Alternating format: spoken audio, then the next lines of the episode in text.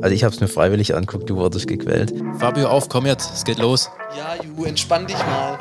Wir verleihen deiner Baustelle das gewisse Etwas. Alle Informationen für dich als Bauherr gibt's bei uns. Der Höfliche und der Baustein.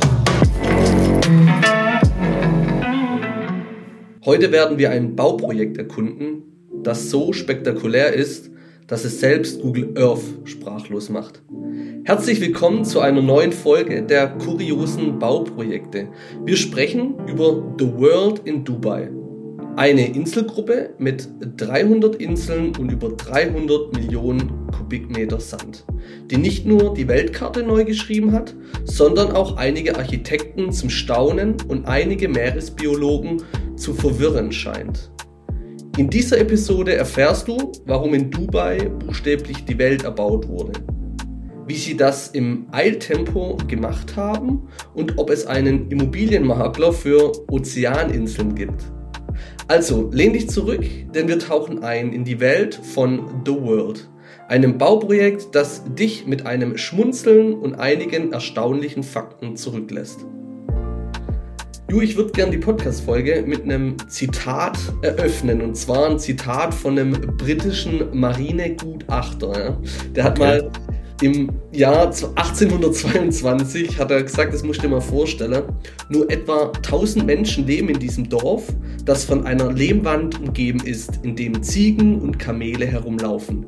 Es gibt nur zwei Wege, die aus dem Dorf herausführen. Der eine zu einem schilfbewachsenen Bach und der andere in die Wüste. Ähm, also unheimlich oder krass, wie sich das alles verändert hat. Wir möchten ja heute über The World sprechen und äh, vielleicht sagst du auch nochmal ganz kurz, wo ist The World? Was ist The World? Also wie du ja schon gesagt hast, The World, also heute geht es ja um Dubai und The World ist ähm, vor Dubai im Meer eine, ja, wie sagt man, eine aus Sand geschaffene Weltkarte, wo jede Insel eben seinen Namen hat oder jede Insel tut ein, tut ein Land widerspiegeln. Und diese Inseln wurden im Jahre oder zwischen den Jahren 2003 bis 2008, also ist auch schon ein paar Jahre her, mhm. erschaffen. Und wenn wir vielleicht noch so mal kurz über die Baukosten schauen, das hat 10 Milliarden Dollar gekostet. Ich habe aber auch schon gehört, dass es mittlerweile schon noch viel teurer geworden ist. Mhm. Es sind 300 Inseln und wie du auch schon gesagt hast, sind 300 Millionen Kubikmeter Sand. Ja, das ist irre. Aber vielleicht irgendwie nochmal kurz zur, zur Hintergrundgeschichte oder die Motivation. Wie, wie kam das überhaupt zustande, auf die Idee zu kommen, wir bauen hier eine maßgetreue Welt aus Sand ähm, und dann dort ich glaube, das ist einfach da dem, dem geschuldet, dass Dubai eben immer mehr, immer krasser, immer neue Sachen will oder eben immer neue High-End-Immobilien erschaffen möchte. Und so ist es dann entstanden. Also ich habe gestern, glaube ich, habe ich so ein kleines YouTube-Video über The World anguckt. Und da war es dann tatsächlich so, dass die ähm, mal so eine Insel ähm, angeschaut haben, die zu Ende gebaut wurde. Und dann wurde mhm. so ein mhm. Test gemacht. Ja, kannst du erraten, ähm, welches Land das darstellen soll? Und da waren einfach, also am Ende des, also das Ziel war Argentinien und da mhm. waren einfach Säulen von Griechenland und so. Ach du Scheiße. ja, also ich glaube, also so in dem Video haben sie es so rübergebracht, wie, naja, die haben es nicht wirklich geschafft. Das, was zumindest da steht, und da wird man auch gleich nochmal drüber sprechen, irgendwie maßgetreu hinzubekommen. Ja, das habe ich aber auch schon gehört, dass die Länder nicht aussehen wie die Länder oder dass das, was dort steht, eben nicht dem Land unbedingt entspricht. Wobei in, ich habe auch gesehen, erst letztens im Fernsehen gibt's, ähm, haben sie, glaube ich, Schweden nachgestellt und da war das Haus tatsächlich, das war echt ein cooles Haus, was da drauf stand. Und das Dach war wie so ein umgedrehter Schiffsrumpf. Ja, geil. Das war schon cool gemacht.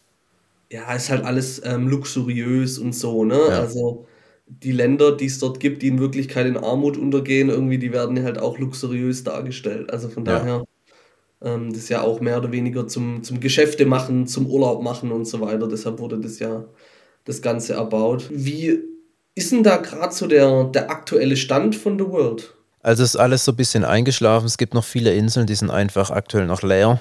Also da ist weder irgendwie eine bepflanzt, muss man sich auch vorstellen, die bepflanzen ja die Inseln. Das ist ja schon auch krass. Oder bebaut, da ist einfach noch gar nichts. Da hat einfach die Wirtschaftskrise 2008 hat das Projekt schon stark getroffen. Mhm. Und ähm, es haben sich einfach keine Käufer gefunden für die Inseln. Ähm, sieht aktuell noch so ein bisschen aus wie so eine Geisterstadt oder eine Geisterwelt in Miniaturformat. Mhm. Aber ich, wie gesagt, du hast jetzt auch gesehen, ich habe es auch gesehen, da ist man, glaube ich, gerade schon wieder dran, den ganzen Projekt wieder Leben einzuhauchen und das einfach alles wieder neuen Schwung geben, zu bebauen und dann vielleicht auch, wenn es bebaut ist, einfach neue oder besser Käufer finden zu können. Das ist ja wie so aufgeschüttete Sandhügel, kann man sich das gerade vorstellen, gell? Wie so Sandflecken, ja. wie so ein bisschen die Welt darstellt. Ja. Ähm, und einfach kaum sind diese, ich nenne es mal diese Inseln, sind die irgendwie bebaut worden oder so. Aber was waren so, die, also was mich, ich habe halt eine Frage so, also welche Erwartungen, also welche ursprüngliche Erwartungen hat The World eigentlich gehabt oder welche ursprüngliche Erwartungen hatten die Leute auf The World? Die Erwartungen waren schon, dass man dort eben viele prominente, bekannte, reiche, superreiche Menschen eben ja ansiedelt oder dass die sich einfach dort ihr Land, ihre Insel kaufen und dort halt Luxusimmobilien Immobilien draufbauen. Ja, aber dann halt auch wirklich zum Vermieter, also dass du dann auch dort also lebe oder mit dem ja. Ziel, dass man dort langfristig lebt oder nur Urlaub macht oder. Ich glaube, alles quer durch, weil du hast halt da, so an sich ist es ja schon cool, du hast deine eigene Insel, so mit einem Meer, aber trotzdem bist du ja innerhalb von ein paar Minuten bist du in Dubai und hast da ja alle Möglichkeiten, die du dir ja nur so vorstellen kannst. Mhm. Ja, stimmt auch wieder. Und du hast halt immer warm, ne? Ja. Genau. Auch man, man muss es wollen. Ne? Also da gibt es auch andere Aspekte, sei es irgendwelchen Versicherungen, Steuern, wie geht es dem Land wirklich, politische Ausrichten und so weiter. So weit wollen wir gar nicht reingehen, aber ja. das ist einfach nochmal ein Punkt, wo man definitiv nochmal drauf, drauf schauen muss. Ähm, ja, die, die technischen Aspekte und Herausforderungen, also wie wird so eine Insel gebaut? Wie wird die Sicherheit dargestellt? Hast du da auch nochmal ein paar Informationen? Äh, ja, tatsächlich. Ich habe das auch noch, ich erinnere mich gerade dran, als ich noch kleiner war, gab es auch viele Dokumentationen auf NTV, N24. Ja, ja, um Gottes Willen, weißt dann wurde ich gequält von meinem Vater. Ja, also ich habe es mir freiwillig anguckt, du wurdest oh gequält. Das waren tatsächlich so Schiffe, die haben da dann vom Meeresgrund, glaube ich, tatsächlich auch, aber auch von anderen Stellen einfach den Sand dorthin gefahren oder hingepumpt mhm. und dann einfach die Inseln aufgeschüttet. Und das einfach jahrelang einfach nur den Sand da reingeworfen. Und so wurde dann einfach, ja, Insel für Insel erbaut. Und ich meine, drumrum um die ganze Inseln gibt es auch noch so, ja, Barriereinseln, die einfach die, die Wellen vom Meer natürlich etwas abhalten, mhm. damit man die, damit die Inseln nicht beschä äh, beschädigt werden. Ich habe aber auch schon mal gehört, dadurch, dass du da eben so Barriereinseln hast und dass die Inseln so relativ nah beieinander sind, dass da auch schon Probleme gab, dass das Meerwasser da eben noch ordentlich durchzirkuliert und da eben nicht irgendwie so ein, eine, Gestinge, eine Stinkebrühe entsteht. Naja, aber ganz witzig, weil mir fällt gerade ein, ich war ja selber schon mal in Dubai. Ja. Habe ich ganz vergessen. Ich war ja mit dem Yoshi vor sieben oder acht Jahren in Dubai und da waren wir vor so einer, vor so einer ähm, Palm. Vor sechs Jahren. Vor sechs Jahren war das. Vor so einer Palm ja. Insel. Und da war auch das Meer, das war so warm und so still. Mhm. Also da ging also wirklich keine kleine Welle, ging da gar nichts. Ja. Und du konntest nicht in das Wasser, das war einfach eine warme Brühe. Denke ich und mir, der, ja. Und der Pool, das Wasser von dem Pool, war eiskalt. So. Aber da, da ist auch tatsächlich keine Wellen sind da hingekommen. Und auf der anderen Seite wiederum, da war es offene Meer. Und wo wir da mal entlang spaziert sind, da hat es richtig starke Wellen gegeben. Und es wurde dann praktisch von so einer Mauer alles mhm. aufgefangen. Und dann gab es da keine Wellen mehr. Ja. Ja, genau. Und ich glaube, das ist schon auch die Herausforderung, dass da eben halt gucken muss, dass sich da natürlich trotzdem irgendwie auch ein Meeresleben und so weiter dann entwickelt. Mhm, absolut. Und du dann nicht nur so eine Brühe hast. Ich glaube tatsächlich, aber auch heute muss man immer noch trotzdem das Sand auch nachfüllen an, dem, an den einzelnen Inseln, weil da natürlich auch immer Sand dann wieder abgetragen wird. Ich glaube schon, dass das auch immer so ein bleibender Prozess werden bleibt, wahrscheinlich. Glaube ich auch. Es ist natürlich so, dass sie immer noch Marketing- und vertriebsmäßig kann man ja sagen, da bin ich ja der Spezialist, du, ähm, treiben die das ja immer noch ganz schön nach oben. Also die machen Werbung, die wollen immer noch Touristen anlocken und so weiter. Und das Ganze hat ja natürlich auch einen langfristigen wirtschaftlichen Aspekt. Das darf man auch nicht vergessen. Ähm, die Leute müssen kommen, ja, das Geld wird und wurde ausgegeben. Jetzt was erwarten oder was ist so die wirtschaftliche Bedeutung für Dubai und für die Region? Ist natürlich trotzdem immer noch da reiche Leute anzuziehen und dass die sich dort was kaufen und dadurch natürlich auch dann die ganzen touristischen Aspekte wie Restaurants, Unterhaltungs, ähm, ja, Unterhaltungsbranche und so, dass da natürlich immer mehr Leute kommen und dass du da halt durch der World natürlich wieder einen großen Anziehungspunkt oder Attraktivität von der Stadt hast. Absolut. Und trotzdem haben halt die Leute, die auf so einer Insel leben, ihre Privatsphäre sind natürlich auch abgeschieden. Besser abgeschieden wie ausgeschieden, sage ich immer. Ja.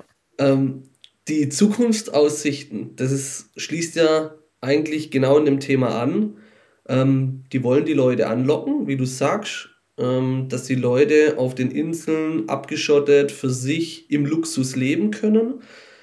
Jetzt ist die Frage, wie geht's weiter? Wie ist es geplant, jetzt diese Inseln fertigzustellen? Ich glaube, das geht tatsächlich nur, wenn du jetzt halt viele Leute findest, die so eine Insel kaufen, weil es ist natürlich auch irgendwie scheiße, du hast jetzt da so eine Insel gekauft und um dich herum sind nur leere Sandhügel und das sieht total nach nichts einfach aus oder dauern noch irgendwelche Baustellen.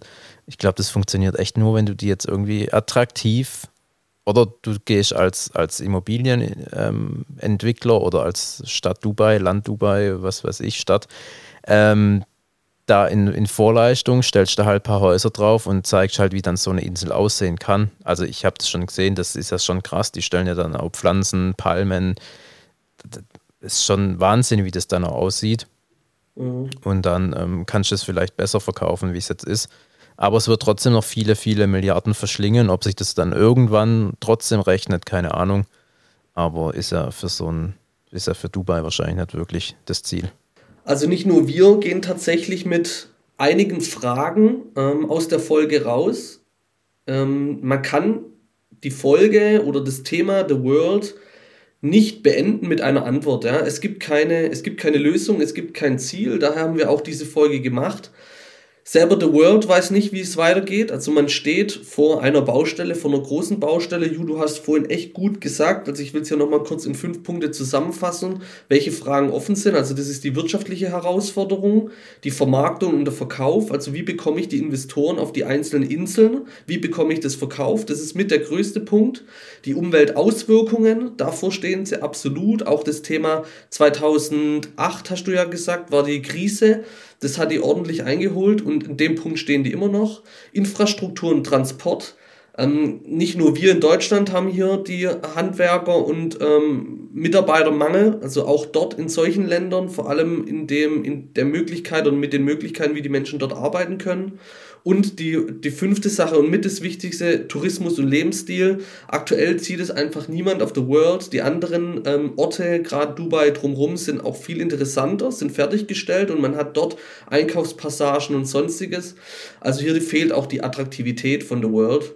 Und das sind die fünf Themen nochmal kurz zusammengefasst. Und Ju, danke für deine Recherche und danke fürs Zuhören und bis bald. Danke dir. Ciao.